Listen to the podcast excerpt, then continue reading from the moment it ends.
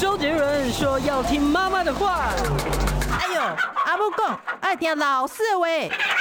可是老师说，长大后要听老板的话。不管是谁，都要听医生的话。嗨，大家好，欢迎收听今天的《听医生的话》，我是节目主持人李雅媛啊。今天呢，我要跟大家谈一个，你们以为夏天比较不容易发生，但是夏天现在病例也越来越多，就是嗯对脑中风的问题。没错，我今天为大家邀请到的啊，真的是神经内科方面的专家，台湾神经医学会重症委员会的主委，也是双河医院神经内科的主任陈龙陈医师，在我们节目中，陈医师好。好，主持人好，呃，线上的听众大家好，哎，陈医师今天真是精神饱满。我一开始先问一下陈医师，嗯我印象中像台北市的前任的副市长哦，对那个昆博昆爸哈，对，他蔡炳坤先生，他就是去年七月的时候，好像嗯突然间就、呃吃饭的途中就邦就倒下去了，没错就就脑中风很很严重。那我想问一下，过去大家都觉得说冬天才会嗯呃这个脑中风，夏天现在的案例有吗？多不多？嗯，其实从以前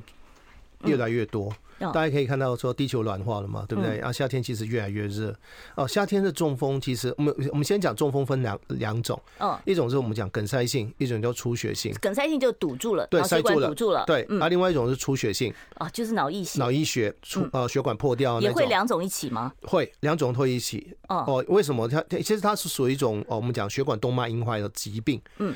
呃，我们常比喻就是说，我们的血管就跟我们的水管一样，嗯，水管硬邦邦的嗯，越年纪越就大脆，就没有弹性，嗯，就跟跟我们的水管用久了之后就没有弹性一样嘛，对不对？嗯啊，以前小时候不是水管开大一点，然后踩下去，哎，有喷口，噗喷对出对来，对很喷得漂很亮，对不强对？对这个嗯叫什么脑出血啊？啊，然后里面呃硬到一个一个程度，里面如果你的水杂质比较多，里面就会开始越来越堵，越来越堵，嗯，它就叫梗塞性，梗塞性就是里我面们叫的塞住。杂物把那个对血管给塞住了。那小中风又怎么回事呢？小中风的话，它不是一下子很急性的一个出对血嘛，对不对？呃，小中风其实应该这样讲，小中风也是中风，嗯它只是塞的并不是大血管，是小血管。这个我们可以想哦嘛，所有的呃，我们讲呃狭窄啊等等那一些，它不会大的血管狭窄会比较慢，可是小的血管就像小支流，它它特别会先细对，特别细的，它特别容易塞，而且你看。主动脉主干分过去，可是小支流它成一个角度，嗯，所以它其实它疏通的速度会比较慢，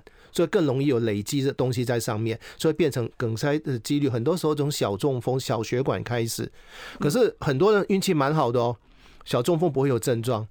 那是不是就是说我其实可能已经小中风过，但我自己根本不知道？真的照呃照过去的文献统计哦，有症状的中风病人都说自己是第一次，嗯可是有七成的民众，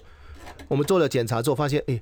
他以前就是中风过，只是他运气真的好。哎，这个检查出来吗？呃，其实比如怎么说检查？呃，大部分我们做呃做脑部扫描哦、哦不管是电脑断层、核磁共振都可以。其实我都鼓励，比如说呃四四十几岁、五十岁以上，家里面有如果有三高，本身就是三高，嗯或者有熬夜啊等等那一些，如果经济允许的话，做个健检，包含脑部的健检、心脏的健检。嗯，因为四五十岁其实脑长部辈是看做看什不么到健检呢？呃，是脑部影像，影像影像哦的健检哦哦，并不是单简单的那种不是血检而已。这嗯对样血检那个查不出来的，你还血是要检查不出来你血管的情况，对不嗯对你还是做个核磁共振或者电脑断层会比较清楚。哦，所以如果说我曾经有过小血管的这个嗯阻塞、小中风的话，我只要做这个影像摄影，我就看得出来。对，而且我们以前常讲一句话，就是小中风大麻烦。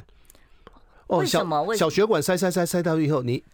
就会出现很多的问题。那可以说小中风它是其实是呃大中风的一个前前兆兆，没错，可以讲这个前兆。嗯哦啊，同样刚刚讲到说，诶、血管的问题嘛，为什么夏天会比较容嗯易？因为夏天我们会不会喝水？会会啊，那当然喝，而且应该要喝比较多吧。可是很对多人就是一忙没时间喝嘛。没。错，比如说梁云姐，你一天会喝多少公升的水？哎，我其实在想说，我一天可能喝一千多 CC 吧，可能两千绝对不会到的。哦，我就不好意思哦，请问一下，你体重多少？哦，我不能问，我不能好讲。，这我有举个区例别子，好了，一 个六十公斤的病，六十公斤的人呢，嗯哦，他每一天最少标准就是四十 CC 的水，六十乘以四十就是喝到两千四百 CC，这个不包含流汗，要喝这么多啊？对，不包含你流汗啊等等那些哦，嗯而且我讲是水哦，那是静态的情况下就要喝这么多，对就是照你的体重去乘四十，四十对。哦 kg，然后再乘这个对四十没错 cc 这样子对，来乘，对，哦如果你流汗流的比较多，你可能就要再加倍上去。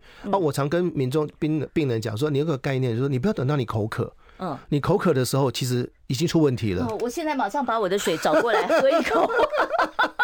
真的，呃，为什么这样子水分很重要？我们知道我们的血血液。水血管里面其实血液血有它的浓度，嗯，当夏天你水分不够的时候，粘稠度是不是越来越高？它会变像浓汤那样子，对不对对？，所以以里面的杂质就会越来越浓，浓到一个程度，如果你碰上一个狭窄，就很很容易淤塞，就变成我们讲阻塞性。哦，啊，阻塞性塞到一个程度，如果你血管动那个血管动脉硬化，诶，你的血管壁就会没什么弹性。嗯，加上如果源头血压还是很高的时候，咻这个硬出化血的了。硬化的原因纯粹就是年龄，对不对？年龄是不可改变的，除此以外，大概就是你的三高。哦高血压、三高会高血造脂、成糖尿病，对，哦，我一直觉得说三高就是你那个血管里面脂肪特别多，把它呼起来了。哦，那是那个变窄了血管的嘛淤塞，那淤塞完之后，其实里面会有很多，比如我们讲发炎反应，造成我们的内皮细胞的功能不好啊，很多的很多的一些反应都会产生。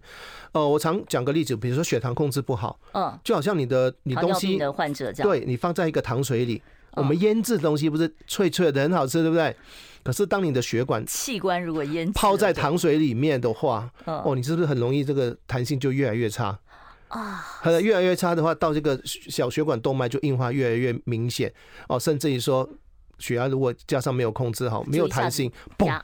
对，就就是裂又了又塞住又出血都会是产生的。那陈医对生，我们刚刚其实讲到嗯夏天这个问题，除了一个水喝的够不够多，对这个是一个关键。另外一个就是温差，我们每次都讲说冬天容易好发中风，是因为温差太那个嗯对温温度差太低了，对，没错太，冷，对不对？嗯可是那这种如果说在夏天，其实外面都很热，嗯但是这种里外里外进出进出，这种温差是不是比冬天的低温单纯的低温更危险呢？呃，其实会我们看两个面向，一个就是我们温差很大，另外一个就是我们讲高温。高温的时候，你整个人就会很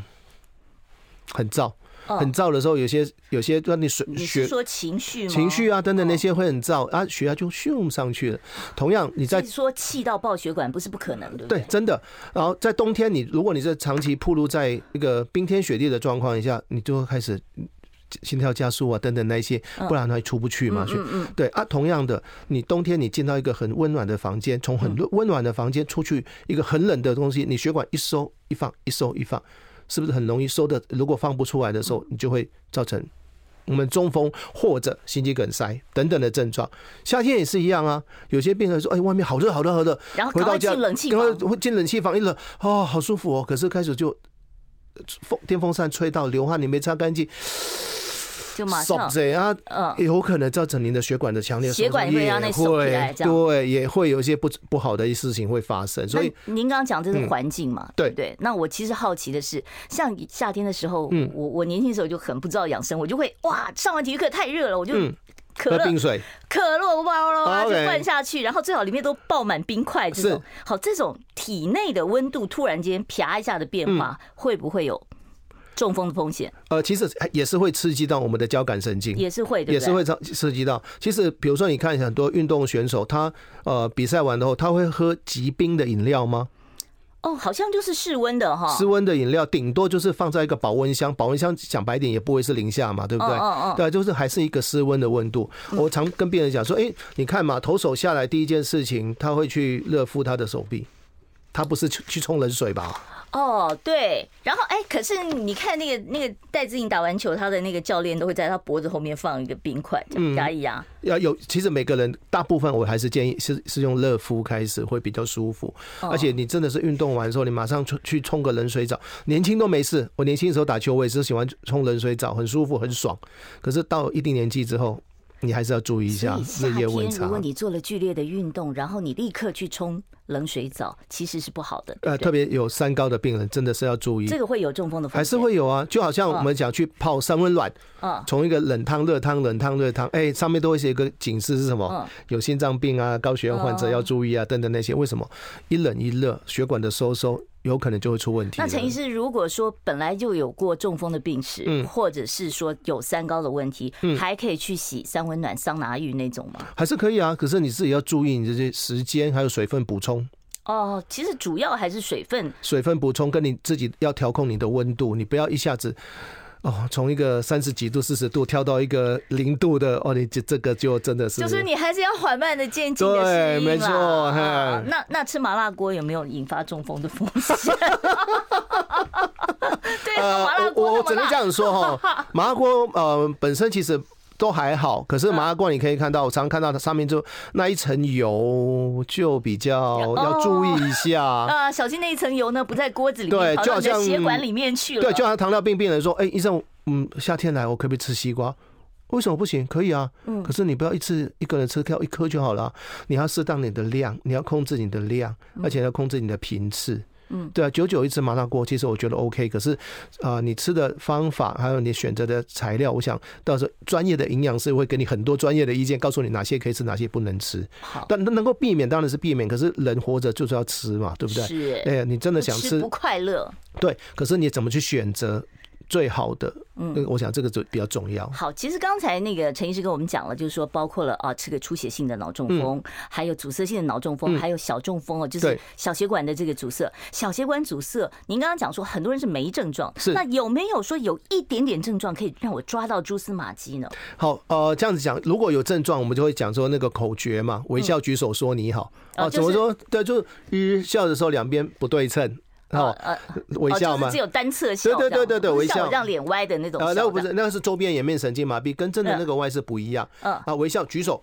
当你手举举高的时候，一只手举不起来，或者一只手垂举高的时候，手要慢慢举到一样高垂吗对，一样高。你看到一只手慢慢垂下来的时候，哎你要注意有问题喽。一定是单侧垂的大。部分是单侧垂的，哦然后说你好讲话，然后如果我光没劝过哦，哦，那三个里面中其中一个，你真真的如果特别是三高族群，嗯，你中发生中风几率就很高，嗯所以当下你要做的事情是什么？就马上记得发生时间，然后打电话一一九，嗯，哦，这不种是症状会，如果是小中风，它会不会只有几分钟就过了？呃，这个是有症状的中风，有可能真的几分钟就过，可是你还是要到医院去检查，不到要底有没有塞住？对，因为你特别是我讲三高族群的病人都要注意这一部分，对。是好，其实还有好多有关于中风方面我们应该要注意的事项，我待会儿再继续来跟陈龙陈医师了解啊。我们稍微休息一下，待会儿回到听医生的话节目现场。想健康怎么这么难？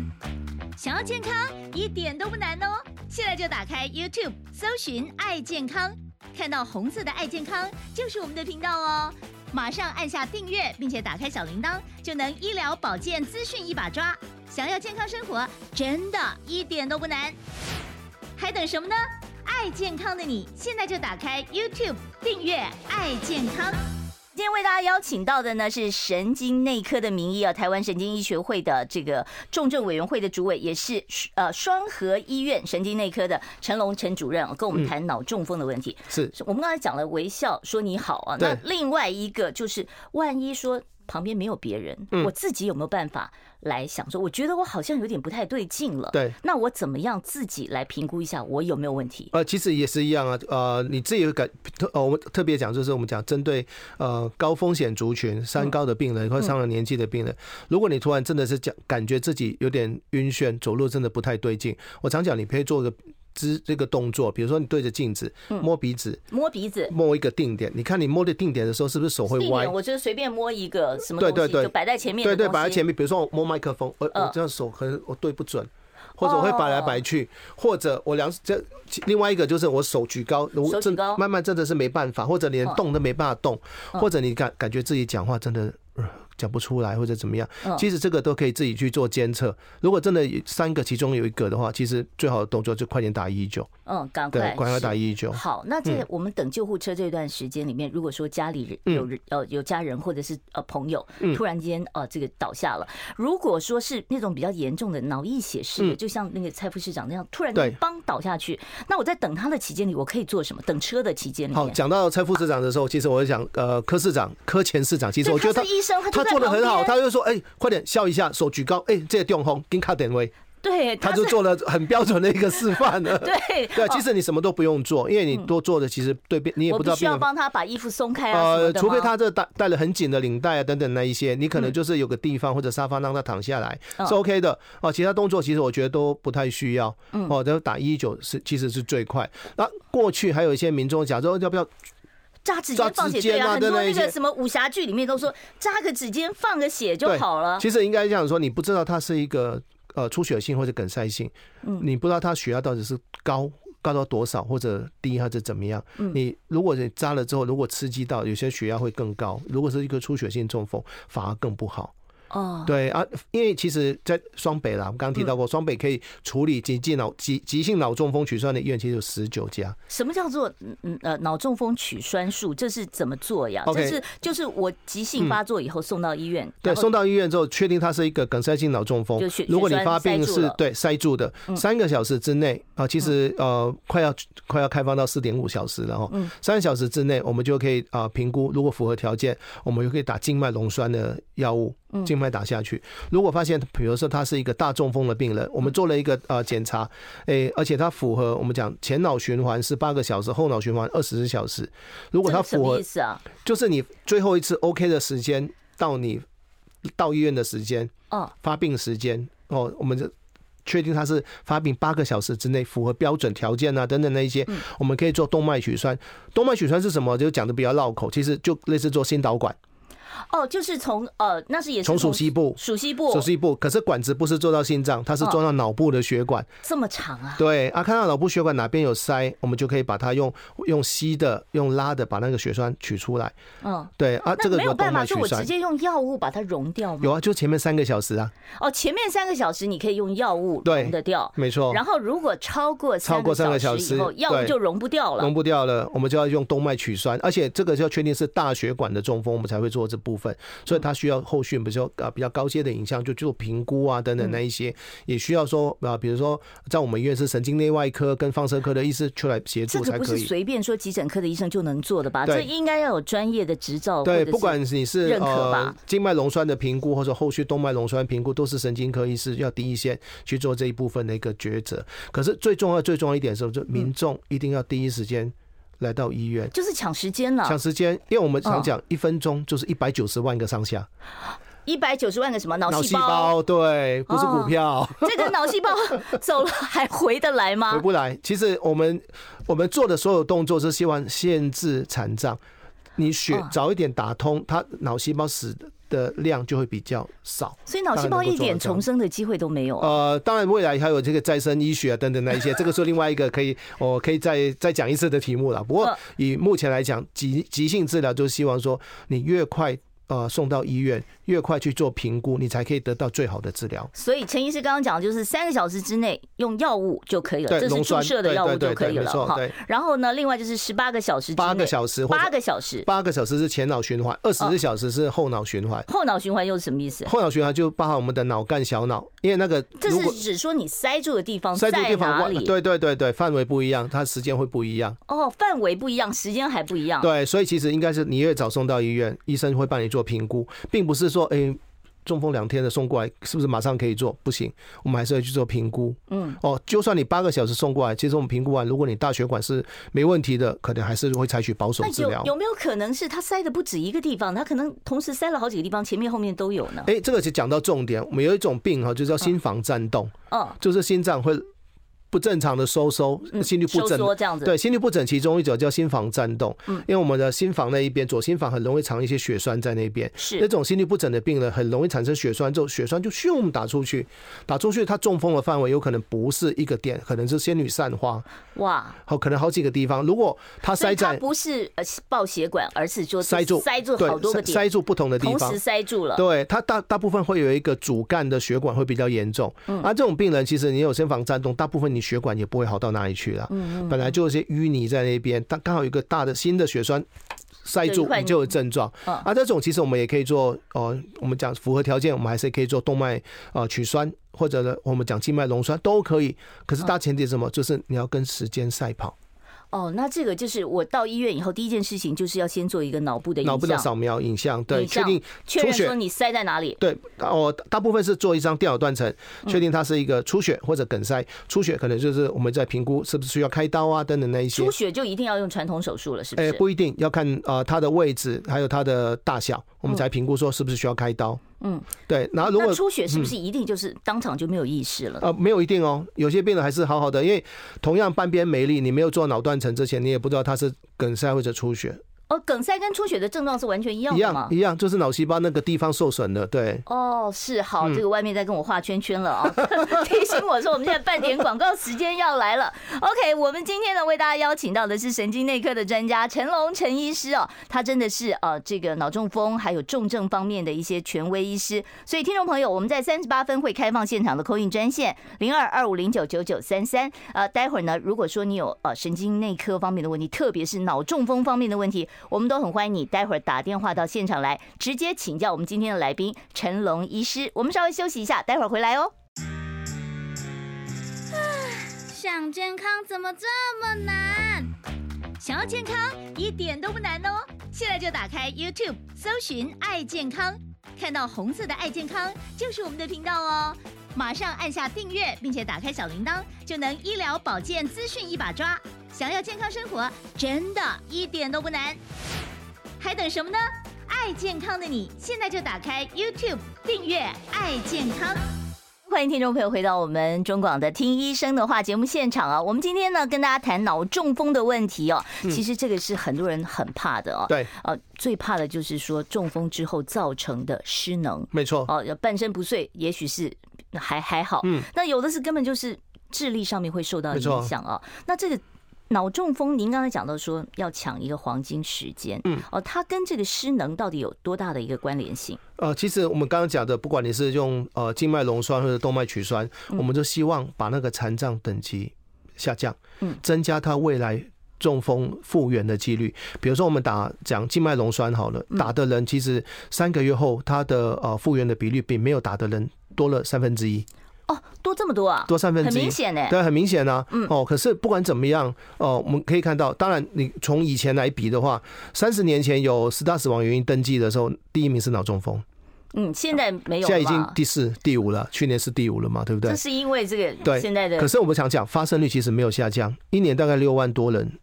哦，一年有六万六万多人有症状无症状哦。哦，这是我们讲六万多是有症状的，无症状我们就不知道。那那那陈医师，我就想问一下，我们现在医疗资源其实真的不太平均哦。嗯，中南部可能哦，甚至于是东部更可能这个问题更大，就是可以做这个取栓术的，嗯，医呃医师比较少。嗯，那如果没有办法在第一时间做取栓的话，是不是应该要赶快往可以做的医院送呢？或者是甚至于是大老远从中部送北部呢？呃，时间上面当然还是会有一定的限制嗯啦。不过我觉得，呃，在国外的很很多资料都显示说，你真的可以符合到做取栓或者溶栓的病人，占所有的急性中风的病人，其实大概十几二十趴而已。嗯，对啊，其实最重要的是还另外那八十趴。这那为什么不做，而而是没地方做？没地方做，或者嗯，就是你根本不知道自己中风啊。来的时候这就两天啊呢、一天呢、这中风检查到时候都到医院了，有这么难吗？呃，其实应该这样说，我呃，我很久以前我我第一篇研究，我就觉得，诶，为什么中风病人每个都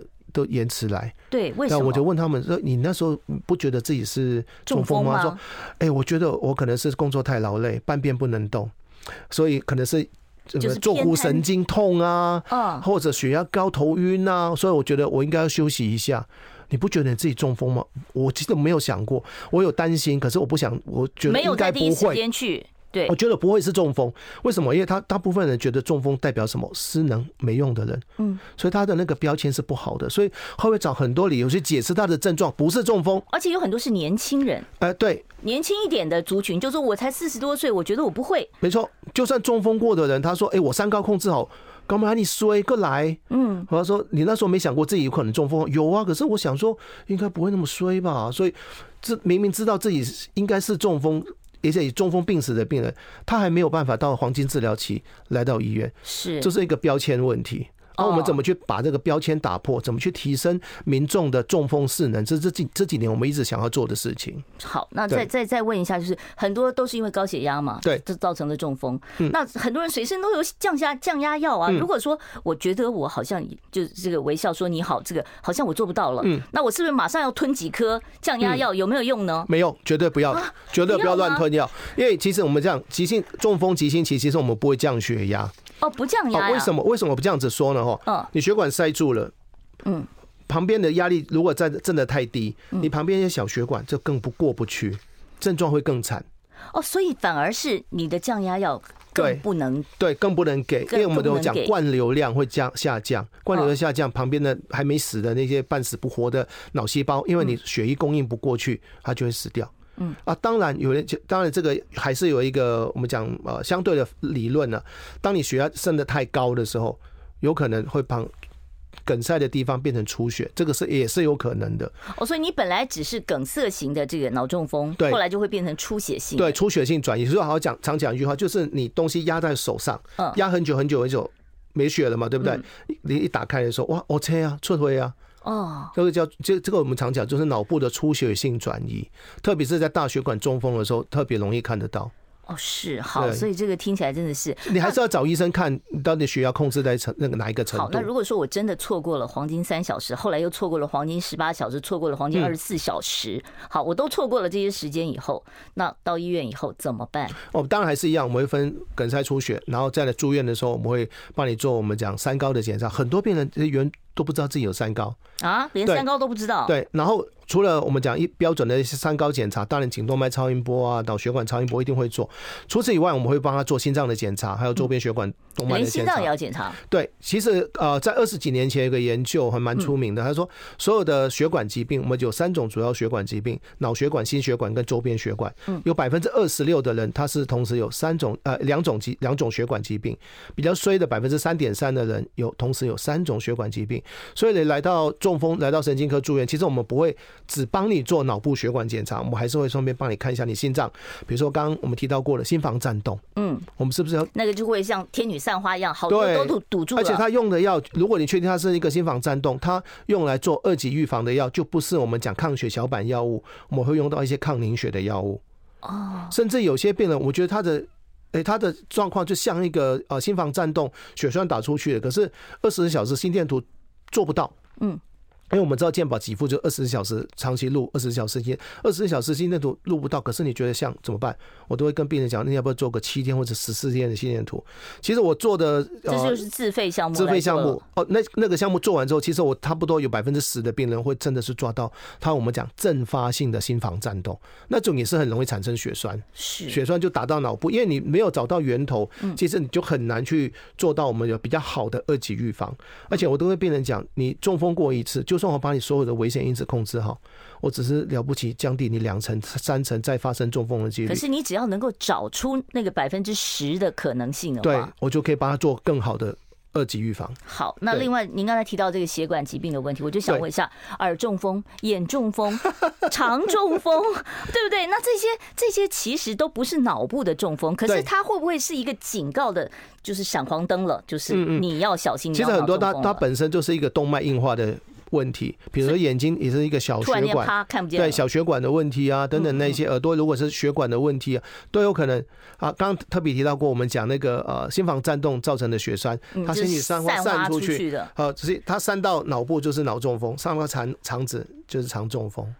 哦，对，所以就是你全身都有可能出对，现这种比血如说栓性的疾在病。重症，我们看到肺部，肺部血这个心脏血栓打到肺部，啊，就肺部有肺部栓塞啊等等那些的问肺题。栓塞非常危险，会致命吧？会会，所以其为什么我们要把找出来？嗯，对啊啊，这这个是找得到了，而且有症状的。刚其实刚刚我们提到一个一个就是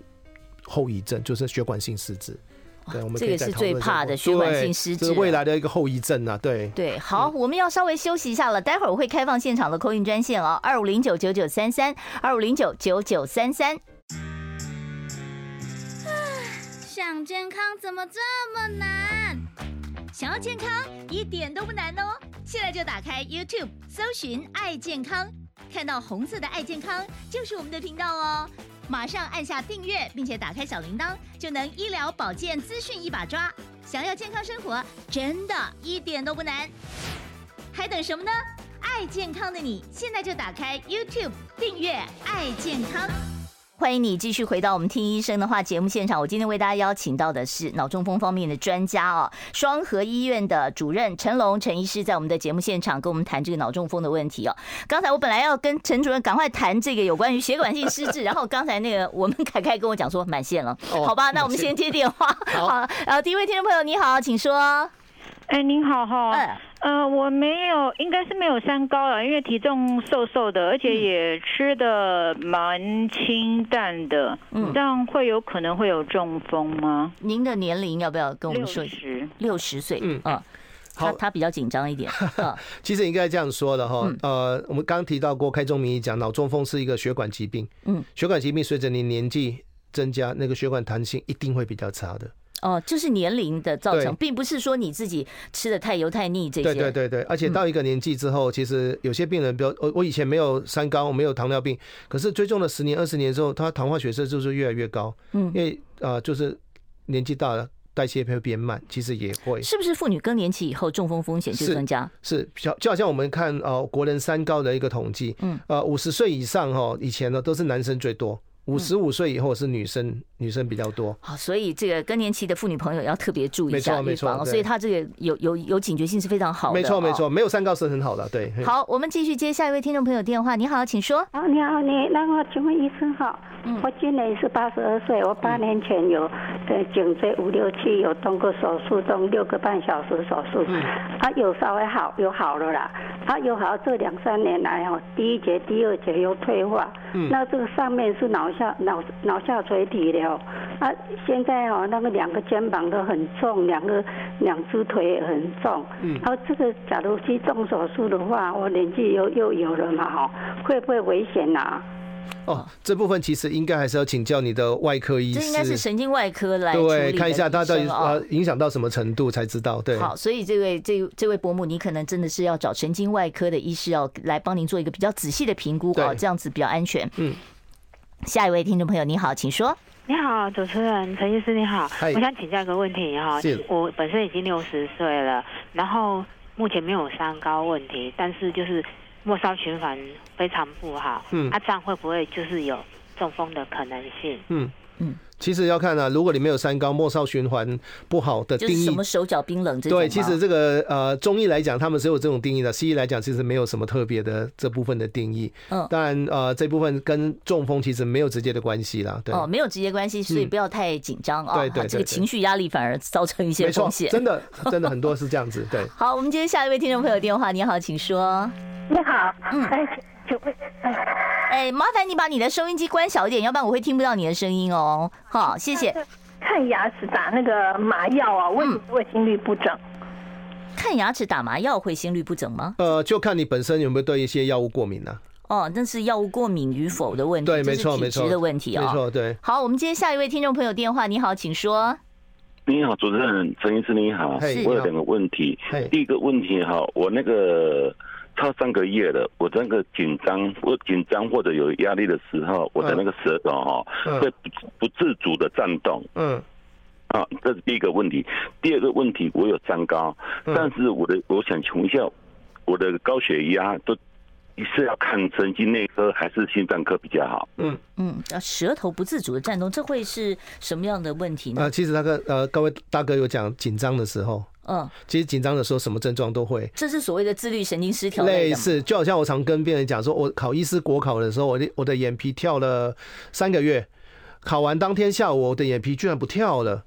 哦，所以就是这个是自律神经上面的紧一张、个焦虑啊自等等那些会这个样子，哦，所以这个不会是一个中风的前啊，兆不吧？太会是啦，对，除非你是我们讲癫痫呐，啊因为有些大片中风，如果是比较表面的，我们会讲急性脑中风后的一个癫痫发作，可是这个并不是那么常见，对嗯，，好，所以也不用太紧张哦，可能对是就是情绪压力造成的哦。没。错没错，对，好，我们下一位听众朋友，你好，请说。喂，哎你好哦美女主持人，啊帅哥医师，你好，哎我你想请教一下哦，高血压的人呐、是不是一定每天都要吃药，一天不吃都不行吗？哦，高血压一定要天天吃药吗？呃，如果你问我，当然是要啊。可是嗯最重更重要一点就是，你还是要定期做你的功课，就是早晚就要量血压跟心跳。呃，血压药是不是就一成不变的？其实都可以做调整。比如说刚提到过，天气热、天气冷的时候，或者秋天的时候，哎、舒好像比较天气比较舒服，情绪比较稳定，也许你血压呃降到一个程度太低，你会觉得头头晕，你可以跟你医师讨论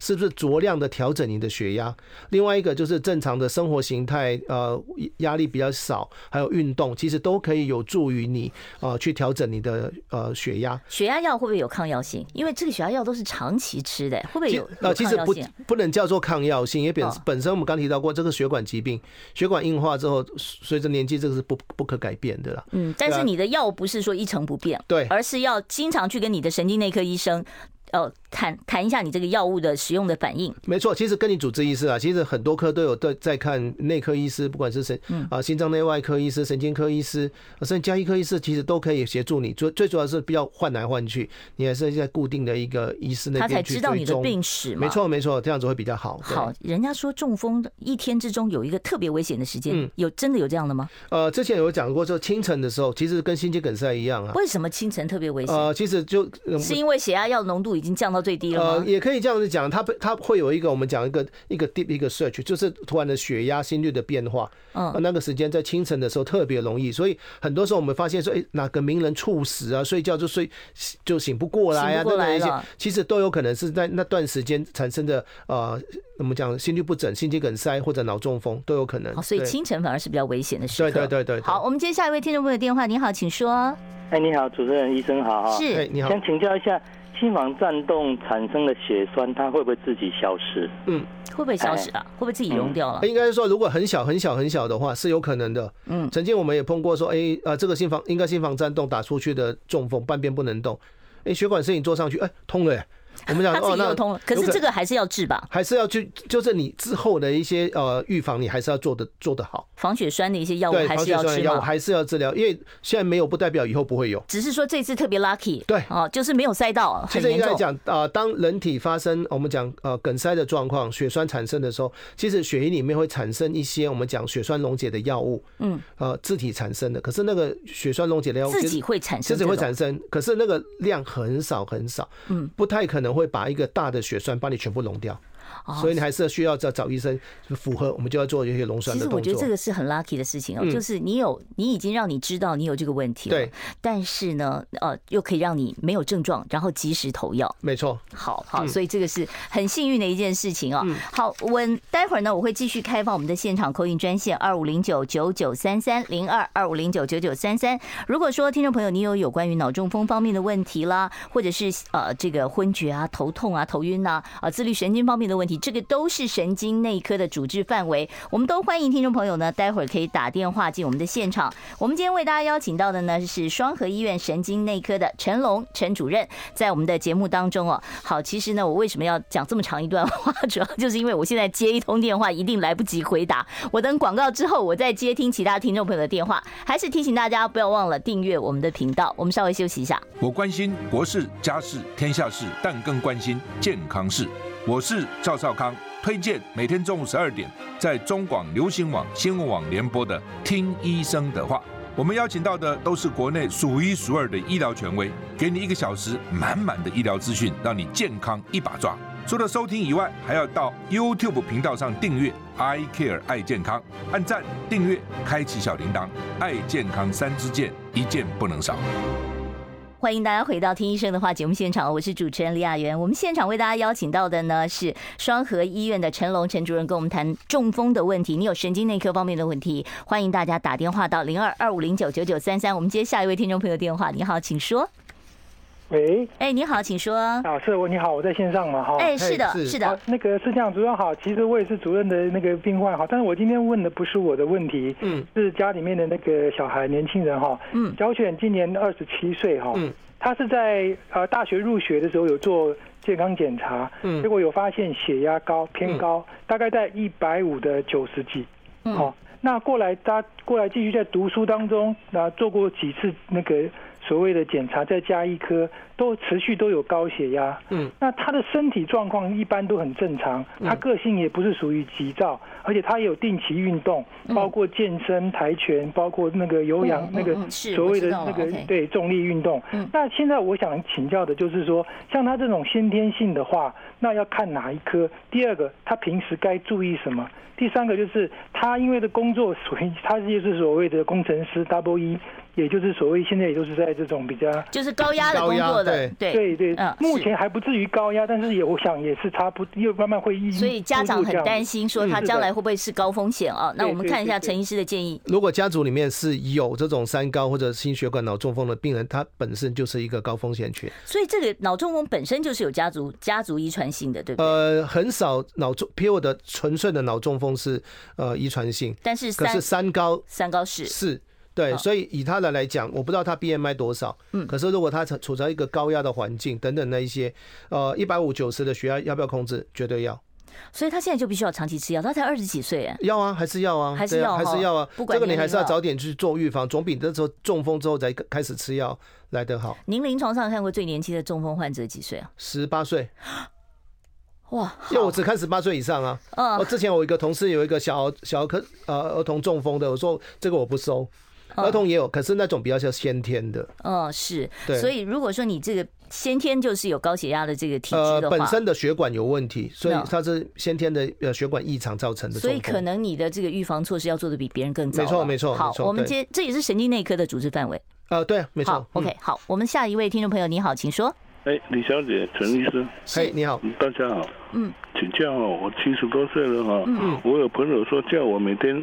吃一个阿司匹林一往中风，这个有效吗？嗯那那阿司匹林长期吃有副作用吗？嗯嗯好，谢谢。好，阿司匹林这个哦，问应题。嗯该也讲台湾的阿司匹林是一百 mili 啦，在国外的话有八十一 mili，我们讲 baby aspirin 那一种哦，。就是更剂量更低一点的，剂量更低一点。其实，在国外很多药房就是开，就是可以随便买、嗯啊。到底呃初期预防有没有效？目前是呃一半一半呐、嗯，对啊啊。可是如果你本身呃是有三高啊等等那一些的话，或者血管动脉硬化，其实是可以建议要吃阿司匹林做我们的预防。那长期吃有没有副作用？呃，阿司匹林最常吃呃最常见的副作用，在亚洲人来讲就是胃溃疡、胃不舒服。哦，所以这个你在吃这段吃这个药的过程当中，你要随时注意你的对胃对对对胃对胃的对吃没情错嗯况没。错，对。 OK，好，那喝红酒可以吗？一点点小红酒，呃，红红酒喝了，当然，呃，这个也是一半一半的说法了。亚外外国人他的美呃解解酒基因跟台湾人不一样，跟亚洲人不一样，所以嗯国外的做法是不是可以全部套用在亚洲或者台湾人？那那那这个还是要台湾人来做自己的研究才知道了。好，我们接下一位听众朋友电话，你好，请说。喂，是我吗？是的，嗯嗯、医生好，主持人好。嗯，哎、我想请教一下，我儿子今年三十四岁，嗯那他34岁那个血压、血脂这方面的那个那个数值都是正常。嗯那他进去做身体检查，他有一个什么左侧周边血管疑似轻度动脉硬化。嗯，那我想要请教医师，这会不会是那个什么中风的前兆，还是说这样可能会引起中风？呃哎呀，嗯还有，OK，一个问题，不好意思，就是他就是连续两年都会有那个心杂音，那我不晓得这个心杂音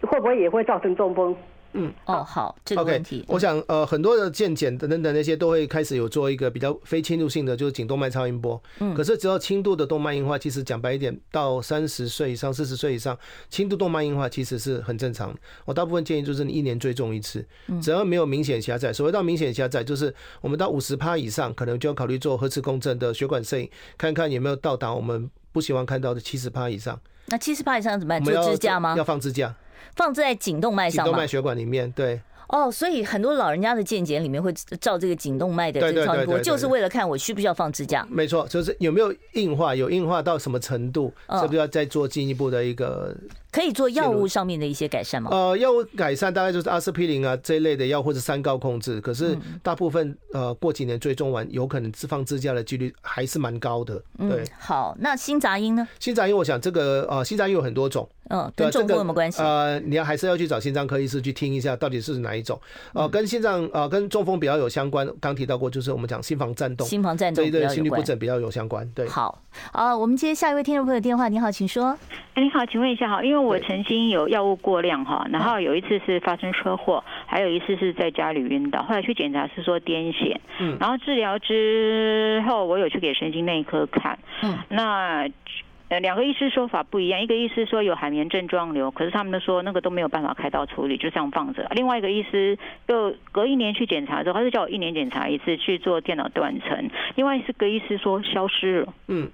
那到底海绵症状瘤这个疾病会自己消失吗？原则上是对啊不会啦，可是当你在不同医院用不同的仪器去做检查，有可能就会有一些误差。特别那个如果是病灶的大小是比较小的话，可能会不一样。所以他还应该要看第三家医院吗？呃，应该是讲说原本同医的生原本的嗯医院用原本的机器去同一个呃吸捆去做，可能会比较准。嗯，好，对所以最好再做一个更呃，再做一次啊，呃确确保一下自己的这个问题，对对对对这个需要积极处理的嘛。呃，其实就看它长的位置啊等等那一些，大部分其实除非很大需要马上处理，不然大部分是追踪观察。好，呃，我想剩剩下只有一分钟时间，我可能没有办法再接听其他听众朋友电话了啊，是麻烦帮我把电话先关起 来了。好，没有关系，我嗯这边又要跟、跟陈医师凹一下了，下一次再来好不好？好啊，没问题啊。 对啊 好，我这个下一次再再麻烦陈医师哦来跟我们谈。我们下次可能把重点再放在这个像有关于血管性的失智啊，对哦，然后还有像呃刚才讲的这些癫痫这些可以晕啊眩的问嗯嗯题嗯，然后我们嗯再跟听众朋友来讨论。嗯今天非常谢谢陈龙陈医师呢到我们节目中来啊，跟我们分享了这么多。最后有没有什么综合建议？我们二十秒。啊，其实还是那句话，微笑举手说你好。当你发生其中一个有问题的时候，不要犹豫，马上打一一九，这样子才可以救到你 自己。好，我现在微笑，你 好，拜拜，举举手，手，拜拜 。双手好，记得记得要一定要订阅一下我们的频道，我们是 I Care 爱健康哦。